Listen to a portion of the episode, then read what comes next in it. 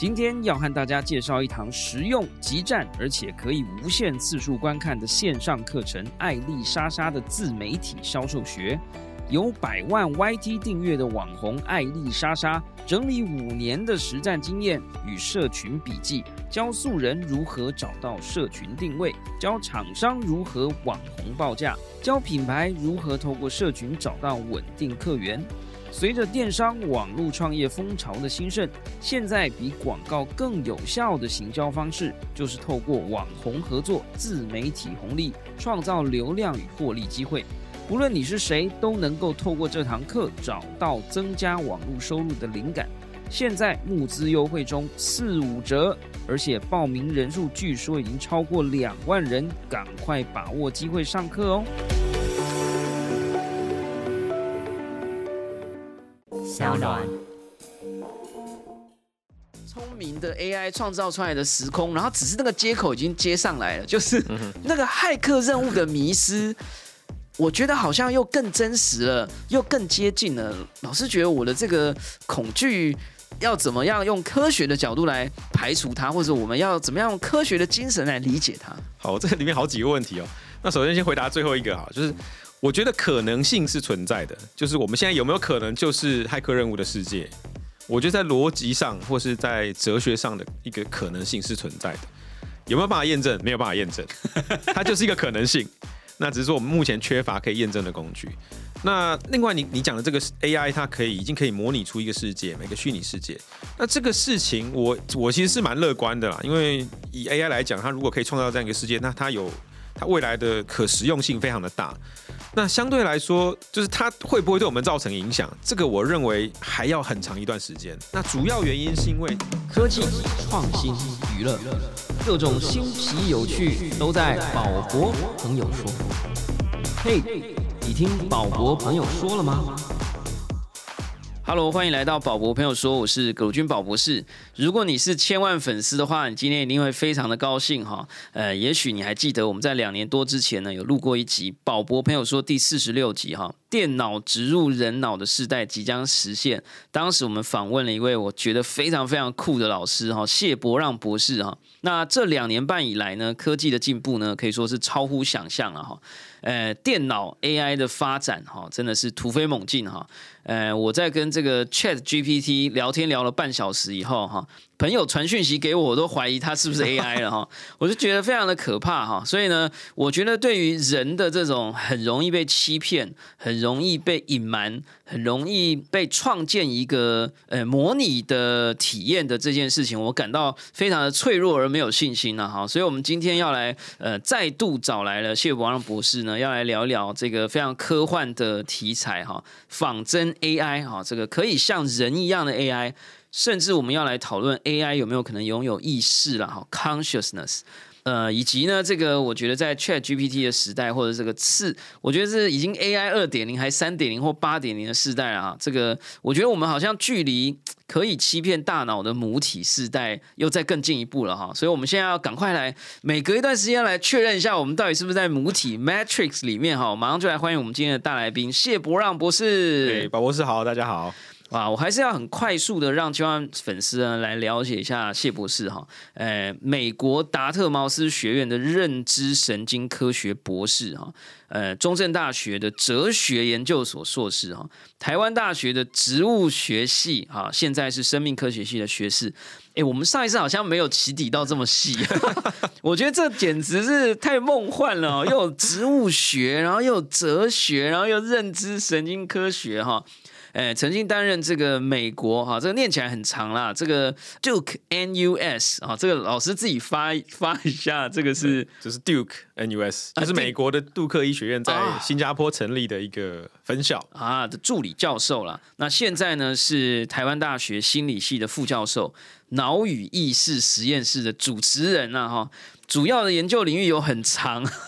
我就很快速的念，因为有一些什么功能性核磁共振啊、脑电图啦啊相关的一些行为的研究，还有科学的研究，呃，科学期刊著作五十余篇啊。曾经获得科技部的国际年轻杰出学者的这个奖项，啊，玉山青年学者的奖项，呃，还有一个很酷的哈，叫美国年度最佳视幻判决 竞赛前十名。美国国家科学促进学会的杰出科学奖也致力于推广科普了哈，著有《大脑简史》，都是大脑搞的鬼，还有很多的翻译的书籍，同时也是台湾科学人的中文版的译者跟专题作者，还有一个很棒的粉丝专业叫谢伯让的脑科学世界啊！我们再次掌声欢迎谢 谢博士，哎，谢谢。哎，老师，我我们有没有什么漏掉的？这样没有，没有，没有。好，下一次呢，我们会让 AI 来帮我们整理成更短的段落。好，我们今天要赶快来进入重点啦，就是，呃，我们要来呃问一下老师各种问题哈。我觉得不知道老师最近对于这个呃网络上大家在讨论的这个 AI 的进展有没有什么有没有什么自己的老老师有玩这个 Chat GPT 吗？你有你最近有跟 AI 聊天吗？有，最近玩了一下。那然后比方说最近测了一个东西，就是我把我的。呃，平常的期中考试的题目，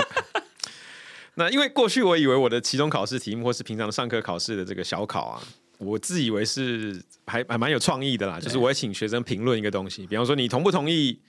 心灵跟大脑是独立分分开的这种，那这种东西我就把它丢上去，哎，结果还回答头头是道，对啊，所以就这个感觉让我很担心。不过我也测了另外一个东西，就是。我把他自己打出来这段话，再重新贴回去，说：“哎，请你判断一下，这个是不是由 Chat GPT 生成的？”那结果他还说：“哎，是，这是我生成的。”哎呀，这个我觉得这个东西很诡异，就。我觉得我一开始进入区块链的世界，是因为区块链的技术去让我挑战了我很多既有的认知：什么是钱，什么是国家，什么是自由，什么是边界，等等等等。我觉得这一次的 AI 的进展，也让我做了非常多的翻转跟讨论。呃，比如说，呃，我也在课堂上面呃即时 demo 哈，就因为我现在在清大也在兼一门通识课，然后我就在课堂上面说：来吧，我们现在让 AI 来帮我们出考题吧，期末。考就在这里出了，这样我说，哎，请帮我出呃，这个如果你想象你是一名大学教授，请你帮我们出一个考题啊，有五题，其中有一题特别难，其中有一题特别简单啊，然后呢，他就真的会列得很清楚哦，都帮你把那个申论考题都出完，然后呢，同学看了就觉得哇，然后我说，来，我们让 AI 来帮我们回答，请告诉我们这几题的答案，哎，也真的是讲起来头头是道，然后其实大家现在就很担心说。我们到底要怎么去辨别什么是真，什么是假？然后呢，现在你知道现在出一个什么叫呃 Chat GPT，就是这个新时代的 AI 啊。我们待会稍微再简要的科普一下 Chat GPT 的 Detector。用 Chat GPT 的 AI 技术来做一个侦测，就侦测它是不是 AI 产出来的画的一个 AI，用 AI 来辨识 AI，我们人反而辨识不了。我觉得这件事情非常可怕哈。那如果有听众朋友现在有点不太清楚，我们到底在讲什么 Chat GPT？呃，Chat GPT 是一个新的，算是一个对话型的 AI，它是有一间公司叫 Open AI 的公司所推出的。这间公司呢，好像 Elon Musk 也参与了一个前期的创办的过程，后期呢，微软也进行了大额的投资，在这段时间鸭子划水了几年之后，他们推出了一个呃，我觉得算是一个划时代的一个对话 AI 的服务啦。他们把它叫做 Chat GPT。那 GPT 是一个大型的语言训练模型的一个概念，它用了第三点五版哈，就最新的版本训练出来的这个对话 AI，可以让人觉得好像你好像在跟一个人讲话。呃，所以我觉得这个在跟这个 AI 对话的过程里，其实会让我们很多人去怀疑说，这个图灵测试它是不是可以通过了？甚至有人拿它去考这个智商测验，哈，说考出来是八十三分，然后去让他去考那个。好像是 SAT 吧，美国的一个呃初级测验，好像满分一千六，他考出来好像一千零五十。有人拿他去考什么国中基测啊？现在大家就都拿这个 ChatGPT 在到处考试，然后都我觉得最可怕的是发现他不是一个很笨的学生。所以我觉得，就我们传统的对于所谓的人的才智、人的意识、人的才能这件事情，我们的标准好像突然变得非常模糊。所以想要来问一下老师说。呃，你现在的研究脑与意识，你觉得电脑会让人误以为有意识的时间，或者电脑可能会创造出意识的时间，有提前吗？呃，在您的研究领域里面，有人因为这个 AI 在这两年半内的突破，他现在又会画画，又会假装自己是艺术家，还可以出考题，有没有一些新的讨论？对，我觉得让人觉得他有意识的时间应该很快啊，就是你让他让你觉得他有意识。哦，就是欺骗型的意思，就是你跟他对话的时候，你觉得哇，这个对话的讲的头头是道，然后呃各种内容都符合逻辑，这种时间应该蛮快的。那但是呢，他究竟有没有意识，这个是目前无解的一个问题。因为你不要说我们判断一个 AI 有没有意识了，你就连判断一个动物有没有意识，我们现在都有问题。那所以这个问题是卡在说我们目前对于意识的神经机制不理解。那所以我们无法用个客观判准来判断它。可是如果用行为来判准的话，我觉得很快，就是用行为表现来判准的话，我觉得很快大家就会误以为跟你在面对面讲话，或是跟你在互动的这个机器或是 AI，其实它可能有意识。所以我们现在大家对于电脑的这种反应上的恐惧，或者害怕，或者想象，或者呃，老实说，我们在起点大学一直在讨论说，很快的人可能会分成两个阵营，就是用 AI 的阵营跟反 AI 的阵营。我觉得在这三个月内，这件事情的现象是超级热烈的开始产生，而且大家其实是没有意识到它正在发生。比如说那个插画社群有一个叫做艺术家去剖内容的网站，在最近大家就换了大头贴，说反对 AI，就画了一个很大的 AI，然后有一个一个一个斜线，这样就是禁止 AI。但是我觉得有时候我我们我们一直在在回过头来去思考，就是现在 AI 做的事情跟人做的事情真的有不一样吗？我们举一个例子，就是大家一直在讨论 Mid Journey 啊，就是一个会画画的 AI，然后呢，他其实看了大家画的画，然后呢，他自己去有了一些新的创造。然后大家就说，诶，学习名家绘画，然后创造出自己的风格，诶，这就是艺术家。如果呃呃模拟了别人就是抄袭，然后好像 AI 呃画的不够好，大家就觉得它有问题。呃，总而言之就是说，我我们发现人对 AI 有点双重标准了哈，就是说，呃，现在 AI 其实也是在呃学习。呃，人类世界的知识啊，他也是在虚拟世界里看太阳升起落下，或者透过摄影机在看，他也认得这些草地的图片、蓝天白云、绵羊，呃，毕卡索，哎，他看了这些东西，学习出来了以后，呃，去创造了绘图。我们说啊，你偷了我们的东西啊，可是艺术家也是透过这样的方式在学习呀。我我想要问一下老师，说我们是要从什么样的角度？去说明人跟电脑学习跟表现的过程不一样，老师是站在哪一派？好，我自我觉得我觉得非常好的问题。那我自己是这样认为啊，就是如果你看人类的学习机制或是学习的原理，那说实在我们不是完全理解了。那可是如果你用生物的或是用这种系统性的角度来看，你会发现人类其实就是一个神经网络啊。对，那。很多时候我们其实也不明白人类是怎么学的。那比方说你学语言，看起来好像也是丢入一堆语料，你从小到大不断的接受这些语料，那从中抓出一些规则。那那 AI 也是这样学的啊。那所以说，呃，某种程度来看，或许我们人类就是一个生殖的，就是 biological base 的神经网络。那现在的 AI 就是可能是戏呀，或是这些呃模拟出来的神经网络，所以它本质上或许没有太大的差异哦。可是这样听起来，我作为一个这种。呃，科幻小说作家好了，我可能就会说，那未来如果不是细晶圆的 CPU，或不不是细晶圆的 AI，它可能在导出最后结论的过程，采用了所谓的我不知道呃 bio chip 啊，就是呃模拟人类的大脑组织创建出来的晶片，然后来进行这个呃思考对话，甚至导出结果。那它跟我们的人是不是就更进一步了？那假如人的意识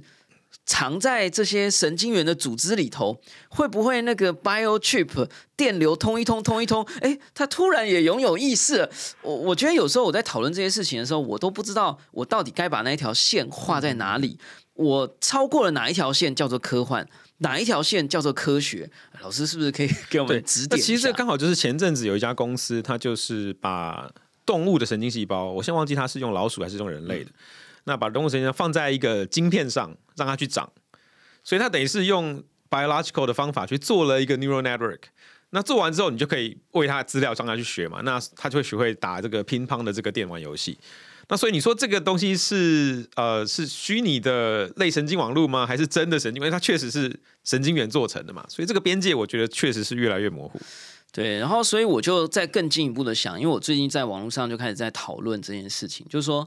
呃，我发了一篇文章了哈，如果有追踪我的脸书，可能有看过，我就说数位内容已死啊，为什么？因为我们过去呢是人类在用很多的数位工具去创作出数位的文章、数位的图片、数位的影片。可是当我看到 Chat GPT 以后，虽然它还很不成熟，智商只有八十三，可是你给它一个指数成长，再来个几个 generation，我觉得它要产出，我根本分不出来是小编产出的还是 AI 产出的。我觉得那个时间会非常非常的快。那某种程度，我我自己就会去去想说，那未来人要怎么办？我觉得我我想要今天聊的有一开始有两个部分是说。所以我们可能要更加重视人到底是什么好？所以，我我们跟 AI 到底有哪些部分不一样？未来我们在创作的时候，我们是不是应该在更多的运用我们的肢体、我们的感知、我们的情绪等等？呃，这是这是一个部分，就是说，我们接下来还有哪一些部分可以再多加强一些，才不会在一个我们早就已经输了或我们注定会输的地方去跟 AI 征战？这样。第二个呢，是很多人在说 AI。现在看的，比如说 Chat GPT，就我们刚刚提到这个很厉害的 AI，它有一个局限，是因为它的资料集的来源是二零二一年以前 Internet 上的所有资料。很多人就说啊，那它不会进步啊，它不会成长啊，呃，它只局限在它的这个框框里面啊。人类会一直不断的进步，我们会有新的资料。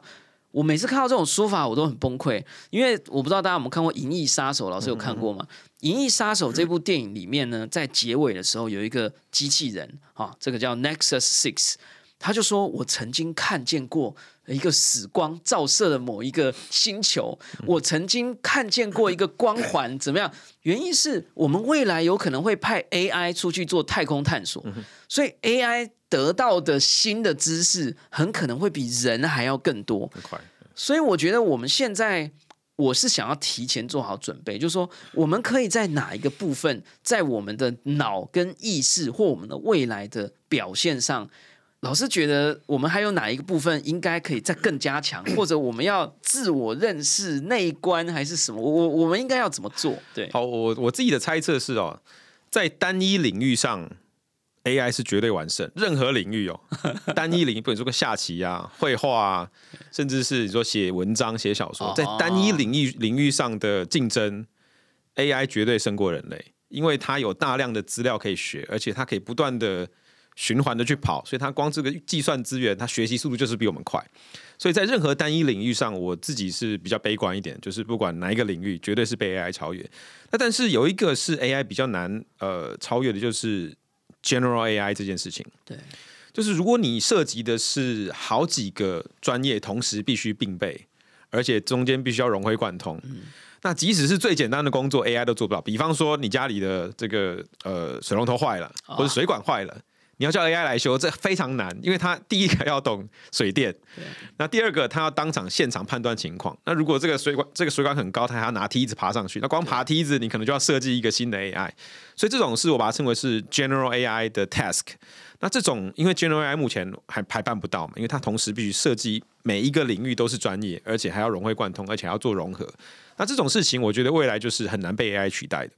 有人就说，呃，接下来会消失的可能是电话访问员啊，可能是数据分析师，甚至连工程师，因为 Chat GPT 是可以写程式的哈，所以连城市设计师可能都因为设计 AI 让自己丢掉工作，反而是 All True 了哈，水电工啊哈，哎，反而是短期内很难被取代。但我觉得这里有一个问题，就是说我可以想象在真实环境情境里头，因为灯光啊，因为温度，因为湿度，因为文化，可能会有很多的线索会改变。可是我觉得在很多高级知识的领域，比如说 communication 对话，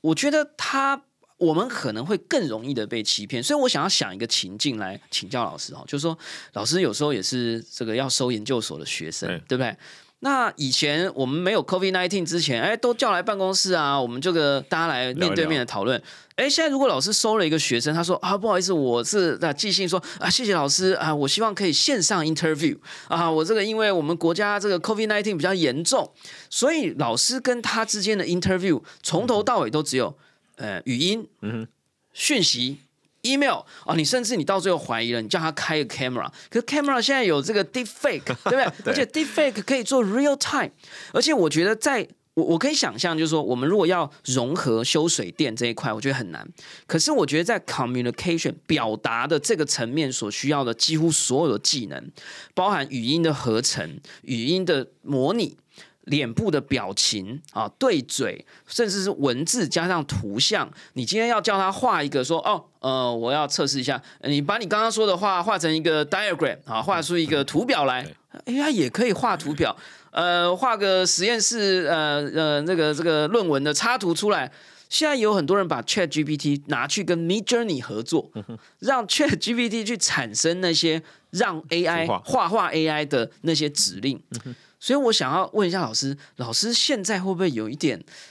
也不是讲担心，是说在老师的心中，因为老师是脑与意识实验室哈，是最不能被欺骗的。这老师想象一下，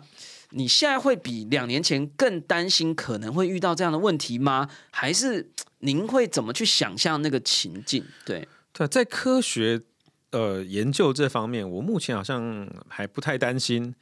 那比方说啦，因为通常我们在实验室里，我们我们最需要的一个才能或是一个能力，就是说，当你看到一篇论文，当你看到一个实验，你能不能说出它缺陷在哪里？哦，如何改进？对。那你说 AI 要做到这件事，可能也可以，可是应该暂时还还有一段距离啊。因为第一，他了解所有的材料。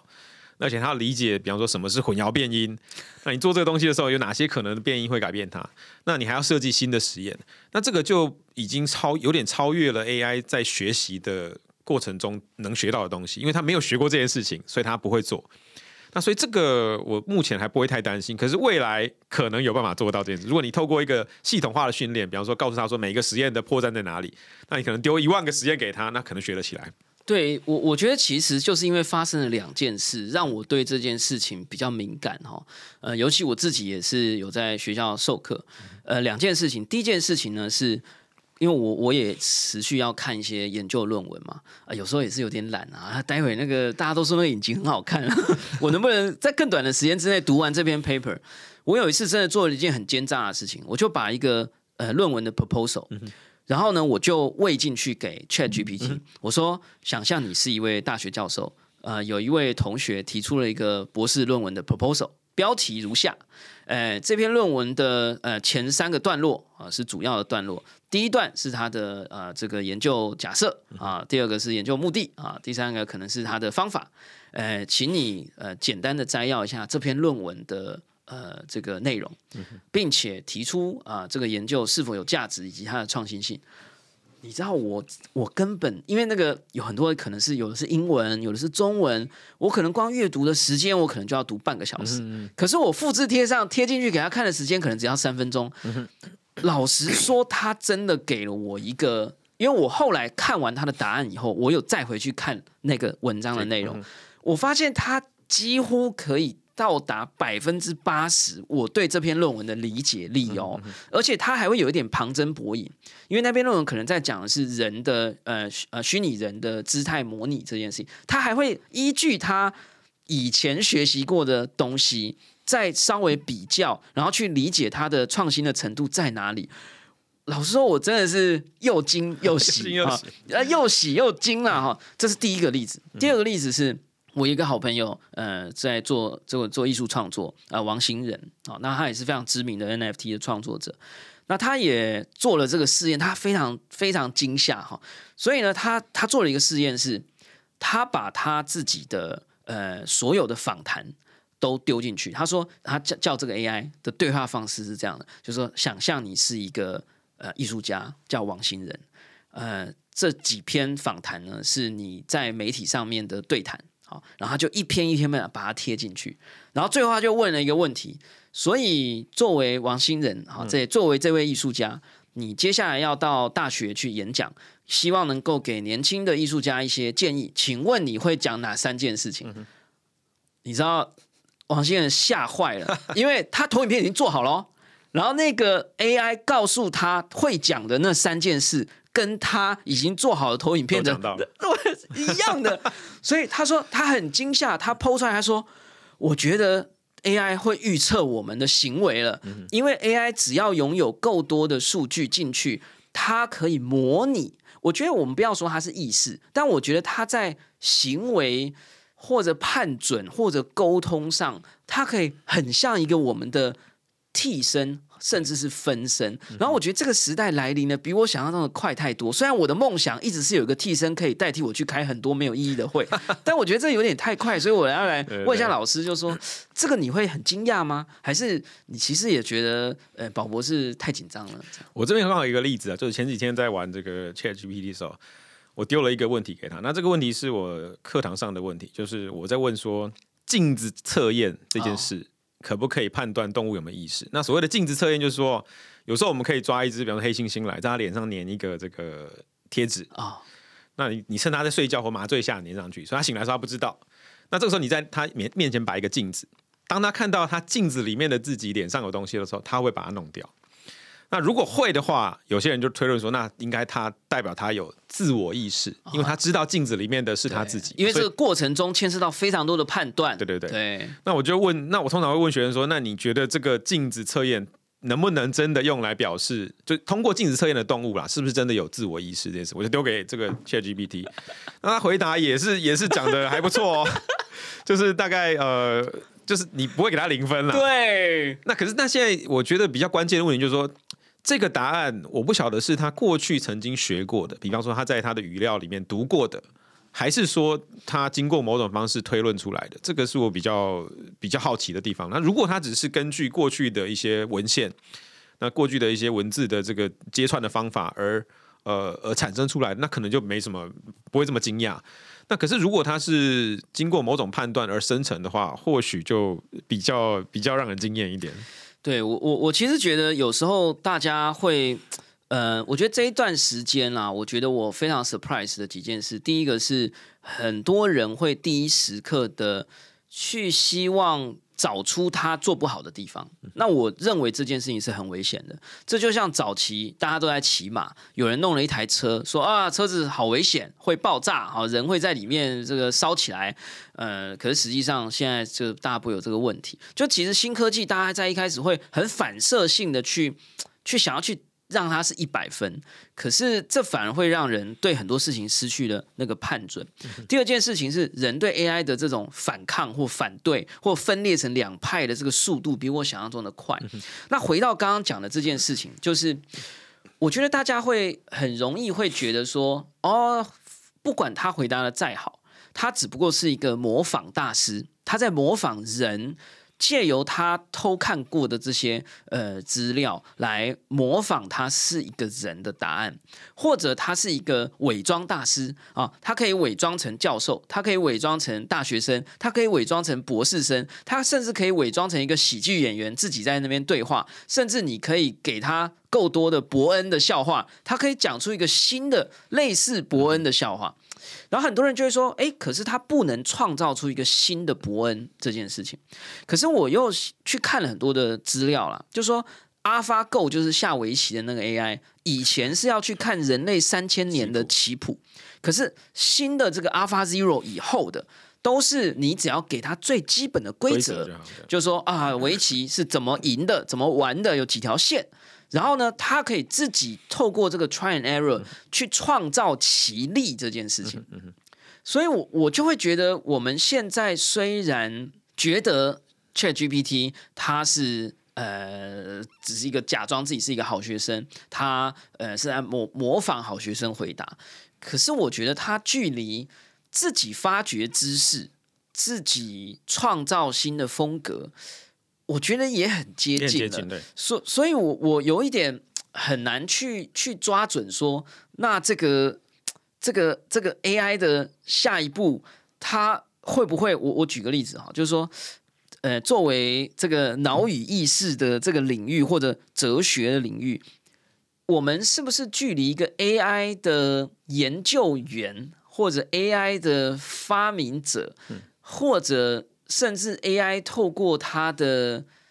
思想实验，有了一些新的发现。这个距离会不会很远？我讲的更具体一点，我们以前都在想象 AI 会创作，有一天会骗过人类，这件事已经发生了。Mid Journey 画出来的那张画，在一个比赛当中得奖了，当然也不是一个世界级的比赛，但我认为这件事情会发生的频率会越来越高。所以有没有可能 AI 去读了很多论文，然后他自己做了一些资料统整，然后他自己有了一些新的发现，他也开始做一些研究论文的发表？我不知道老师对这这个事情的看法是怎么样。我我自己比较希望看到的，就是说，呃，刚刚我特别提到那个，就是批判的能力。哦，那通常我们批判就是说我给你一个实验，那呃，这个实验的结果有好几种解释方法。那有些人就是坚持说这一种嘛。那你如果跳出来要反对他，你的批判方式就是说，哎，你这个解释不对，还有其他好几种解释方法。那我觉得这个这件事情在 AI 上应该是不难做的，就是你只要给他几个范例嘛，说这个实验，那我的我的推论是这样，那可是还有好几种，那就把这个事情交给他。那你再给他好几个，整个几千个、几万个范例，那未来在一个新的实验出来之后，他就可以告诉你说这个现象有几种解释方法。那这个事这个事情其实就是我们科学上在做的一件事情，就是说，当我们看到一个现象的时候，我们要提出尽可能多个 hypothesis，、就是一个假说嘛。那如果 AI 能做到这一点，我倒是乐见其成啊，因为它等于是呃，等于是协助我们科学工作者看到一些其他的可能性。让我们少喝几杯咖啡，深夜咖啡啊，对不对啊？有时候真的是要想那个研究的切入点，我们是得要靠缪斯啊，靠运气，靠那个不明就里的空气来协助我们。我们很难在一个可以控制的时间里面去穷究各种的对假说。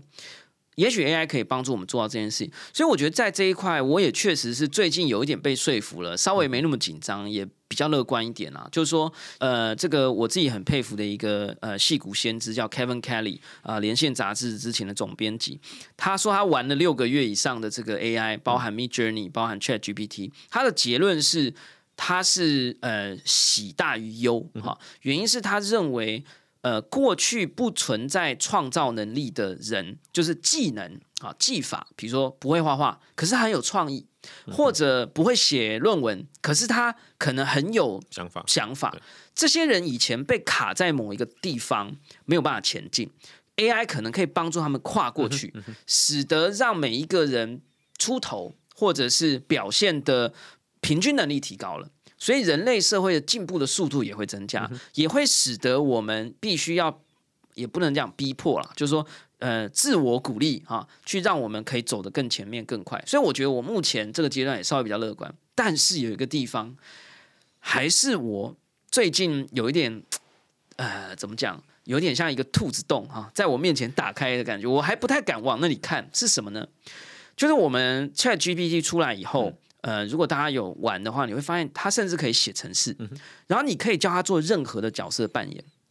然后呢，有一些呃，这个一些资讯工程的这些阿宅就开始在玩弄它。然后大家突然发现一个很奇怪的指令，你可以叫，你可以，因为它是对话嘛，你可以说，请你想象你是一台呃 Linux 电脑，呃，接下来你将会开始接收各种指令。接下来的下一句话就是你的第一个指令，这样，然后它就会开始出现那个有点像终端机的一个、一个输入界面，然后你就打什么 admin 啊、root 啊，它都会给你一个看起来真的很像 Linux 电脑的回应。然后最可怕的是这些呃，我的讲的这些骇客同学啊，或者骇客朋友，他们就有一点惊喜，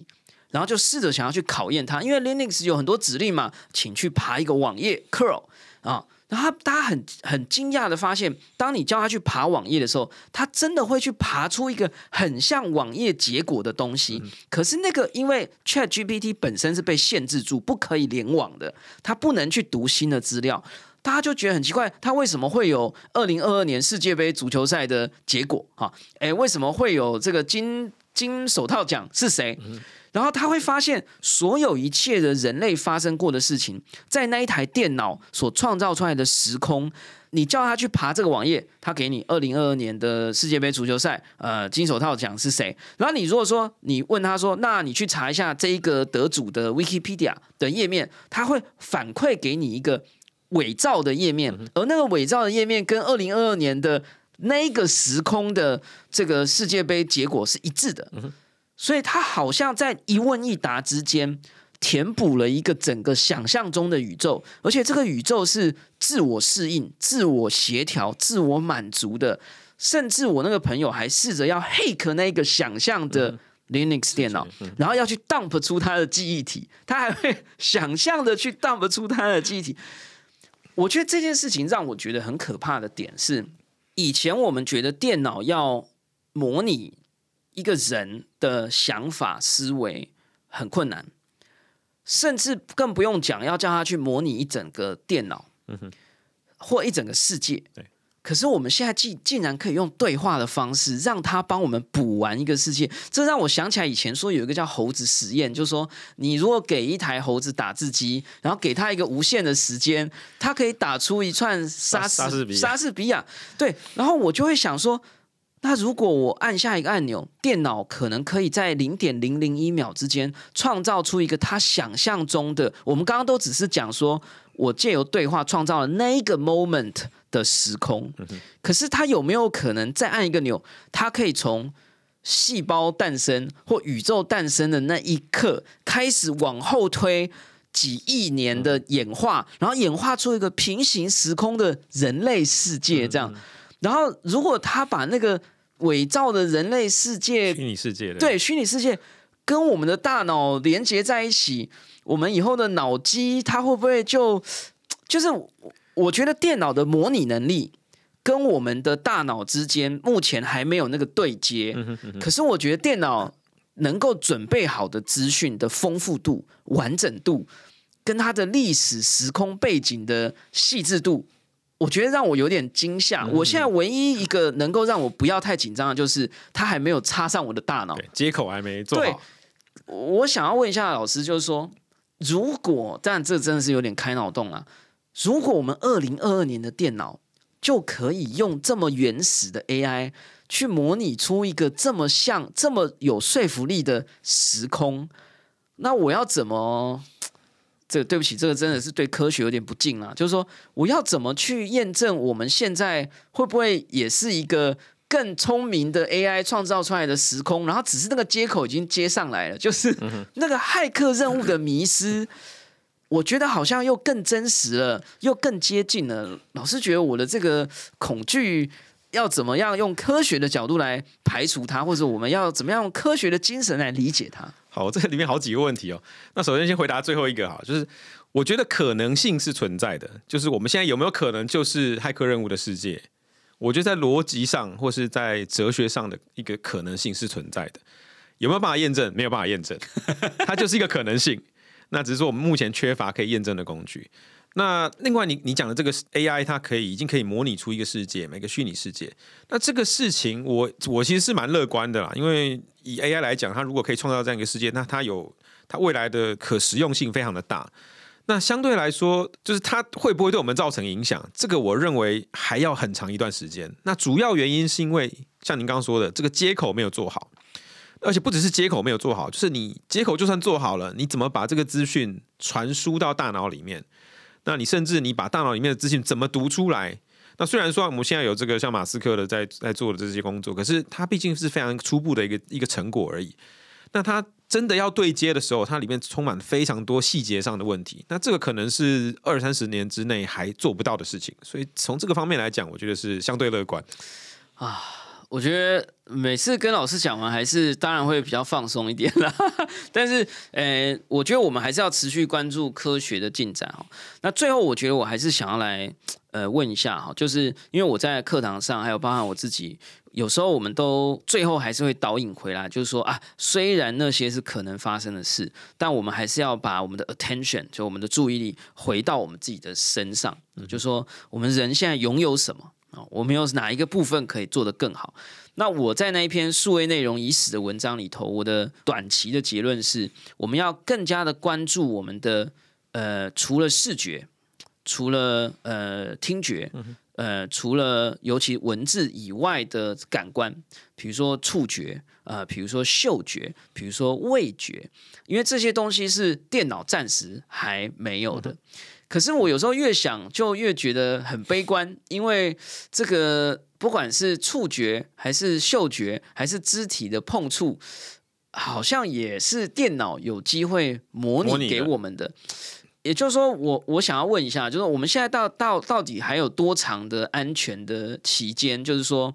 现在电脑如果要模拟一个举个例子好了，我我会突然觉得痛，或我觉得很开心，其实也是我们的大脑发生的某一些脑部的电流讯号的一些结果。呃，那当然，呃，我们可能会讲说，哦，它有一些脑内分泌物啊，啊，可是叫它分泌的也是这些电子讯号。好的，我们距离我们的情感、我们的触觉、我们的嗅觉、我们的味觉被电脑模拟学习，并且模拟，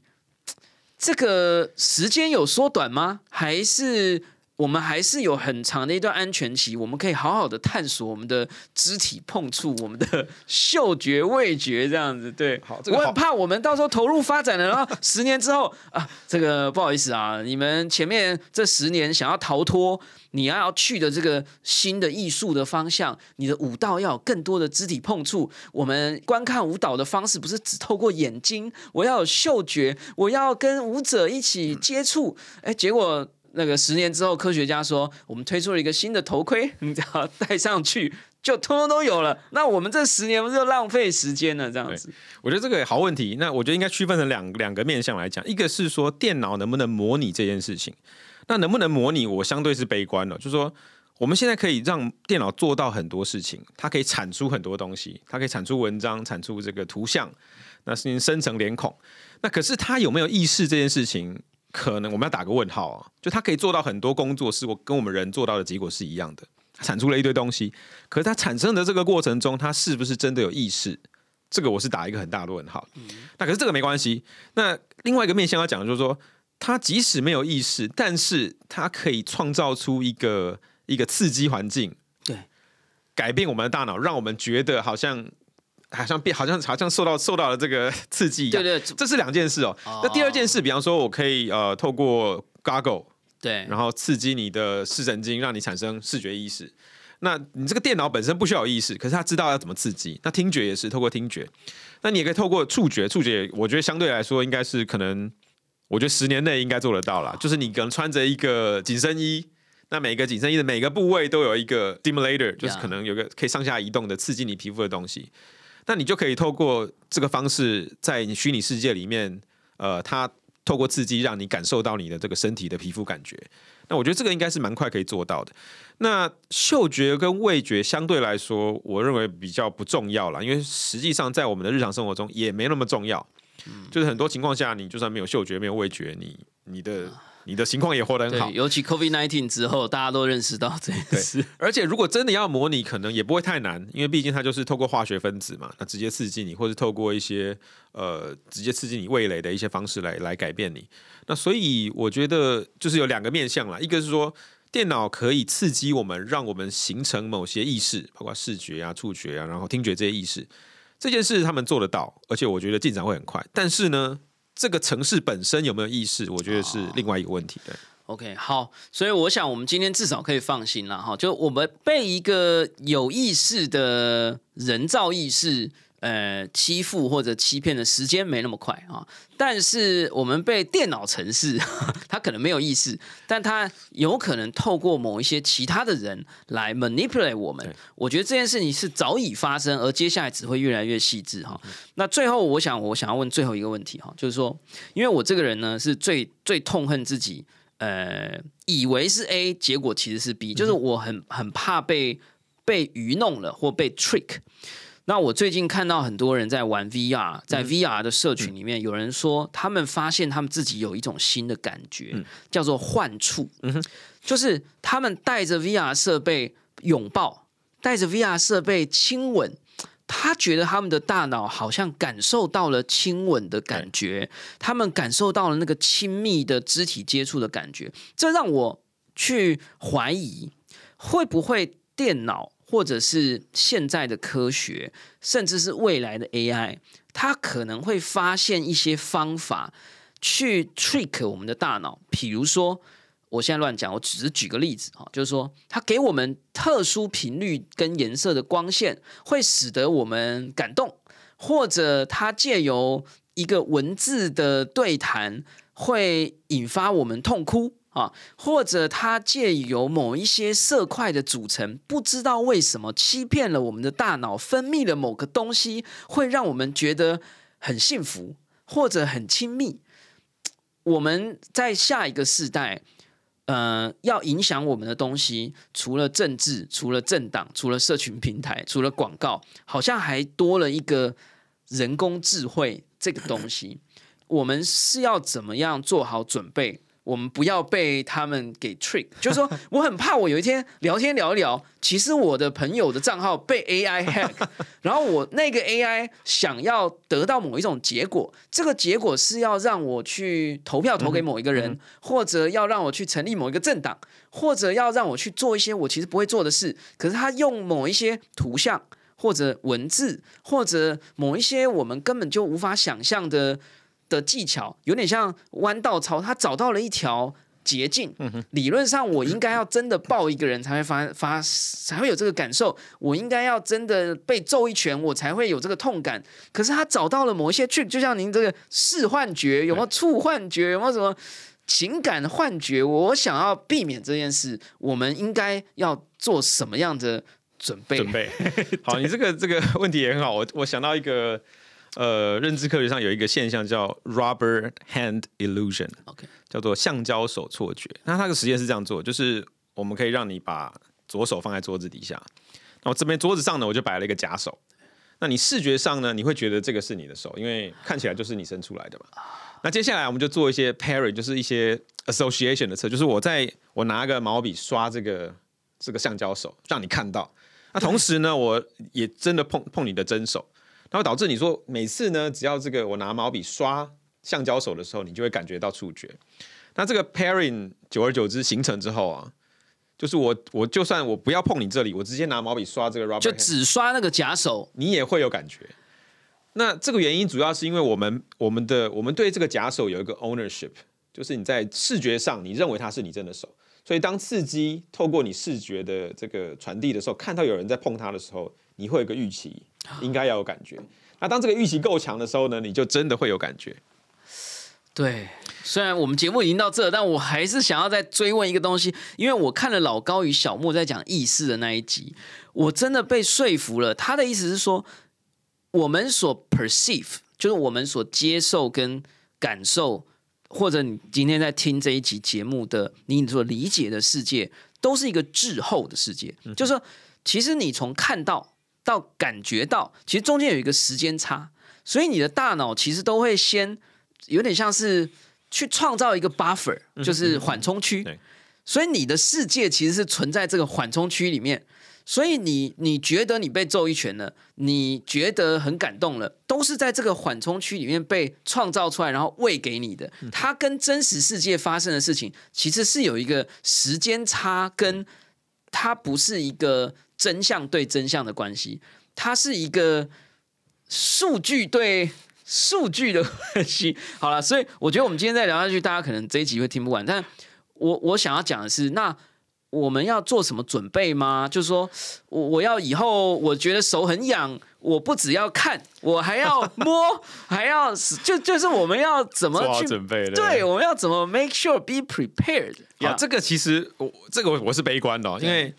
呃，像有些现在诈骗的系统，已经是他透过你，比方说在网络上试出的所有宝宝朋友说的主持人的声音音频呀，他可以去用 AI 生成一个跟你听起来一样的声音，而且是新的内容，他讲出新的话。那比方就打给你的爸妈说：“哎，我这个我现在缺钱，可以汇个汇个十万块给我。”对，那这种方式我觉得是防不胜防了。那所以我觉得未来应该会有一个所谓的 AI detector。而且是随身携带的啊，那所以是随时你要做一个攻防，那你可能任何一个影像，不管是跟你互动的东西，只要是透过虚拟的方式进行的，你可能都需要做一个 real time 的 check。好啦，我相信这一集呢，我们至少确认了一件事哈，以前我们都说呃眼见为凭哈，接下来呢，真的眼见是先不为凭了啦哈。呃，以后呢，大家都要做好准备。今天也许你们听的这一集节目啊，完全是由 AI 产生的，